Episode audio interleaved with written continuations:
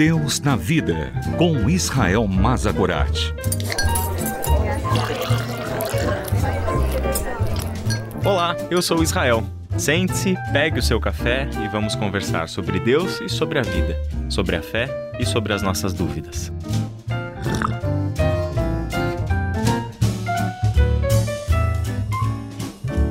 Escutem, pois a sabedoria chama. Ouçam, porque o entendimento levanta a voz. Eu, a sabedoria, moro com a prudência, sei onde encontrar conhecimento e discernimento.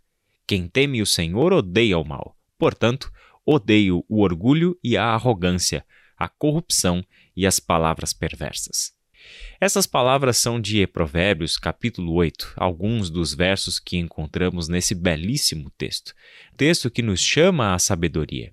Ele apresenta um convite que a sabedoria faz ao povo de Deus, para que busquem nela as fontes do conhecimento, as fontes também da prudência. Perceba nesse texto como a sabedoria assume uma característica totalmente moral. Deus odeia o que é mal. Logo, a prática da sabedoria é equivalente à prática da justiça, uma vida cuja conduta sempre busca a realização correta e segundo a vontade de Deus. Uma vida que não tolera a presença da corrupção, do orgulho, da ganância ou qualquer outra palavra que defina meios de se viver diferentes daqueles pelos quais o próprio Deus, que é sábio, vive. Acima de tudo, porém, guarde o seu coração, pois ele dirige o rumo de sua vida. Este texto é de Provérbios, capítulo 4, versículo 23. Aqui nós encontramos o grande alvo da sabedoria, atingir o nosso coração. A perspectiva bíblica sobre o coração é que este órgão, que para a medicina moderna significa outra coisa, na linguagem bíblica é o que comanda todas as nossas decisões. É justamente no coração que as coisas são resolvidas. Podemos pensar no coração como se a vida humana fosse uma embarcação e o coração fosse a ponte de comando. Embora a embarcação seja muito grande, apresente diversos compartimentos, por exemplo, os quartos da tripulação, os lugares onde as coisas são transportadas, a casa de máquinas, os lugares onde os lastros são mantidos, enfim, são diversos ambientes daquela enorme máquina pesada que navega sobre as águas. Capaz de cruzar oceanos, uma grande embarcação tem um poder gigantesco mas absolutamente tudo se resolve em um lugar, que é a ponte de comando. O coração é a ponte de comando da vida humana. Lá as coisas são decididas, lá os desejos são gestados. Lá, no coração, é que os nossos sentimentos devem ser processados, que os nossos sonhos devem ser avaliados, que as nossas ações merecem a ponderação, é exatamente nesta vida interior e oculta do coração em que todas as coisas estão sendo definidas.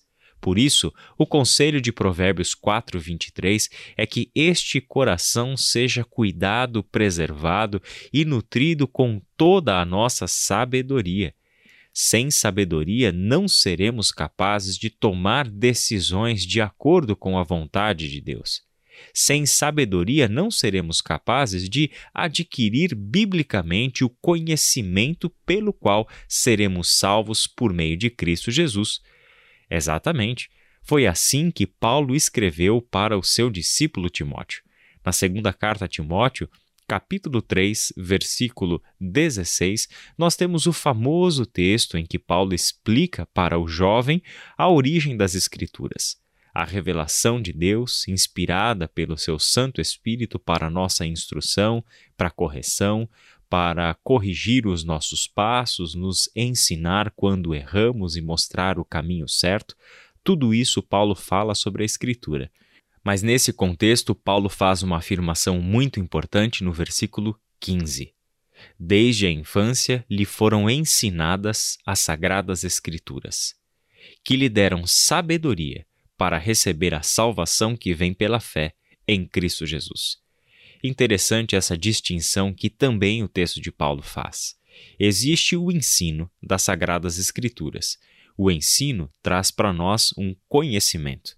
Um conhecimento de Deus, do seu plano, do seu caráter, dos seus atributos, como nós temos conversado aqui no Deus na Vida. Só que todo este conhecimento, proveniente do ensino das Sagradas Escrituras, deram a Timóteo algo muito especial, que não é um mero acúmulo de informação, mas uma capacidade de discernimento. Este ensino das sagradas letras, que você recebeu desde a sua infância, é o que te torna, Timóteo, sábio para receber a salvação que vem pela fé em Cristo Jesus.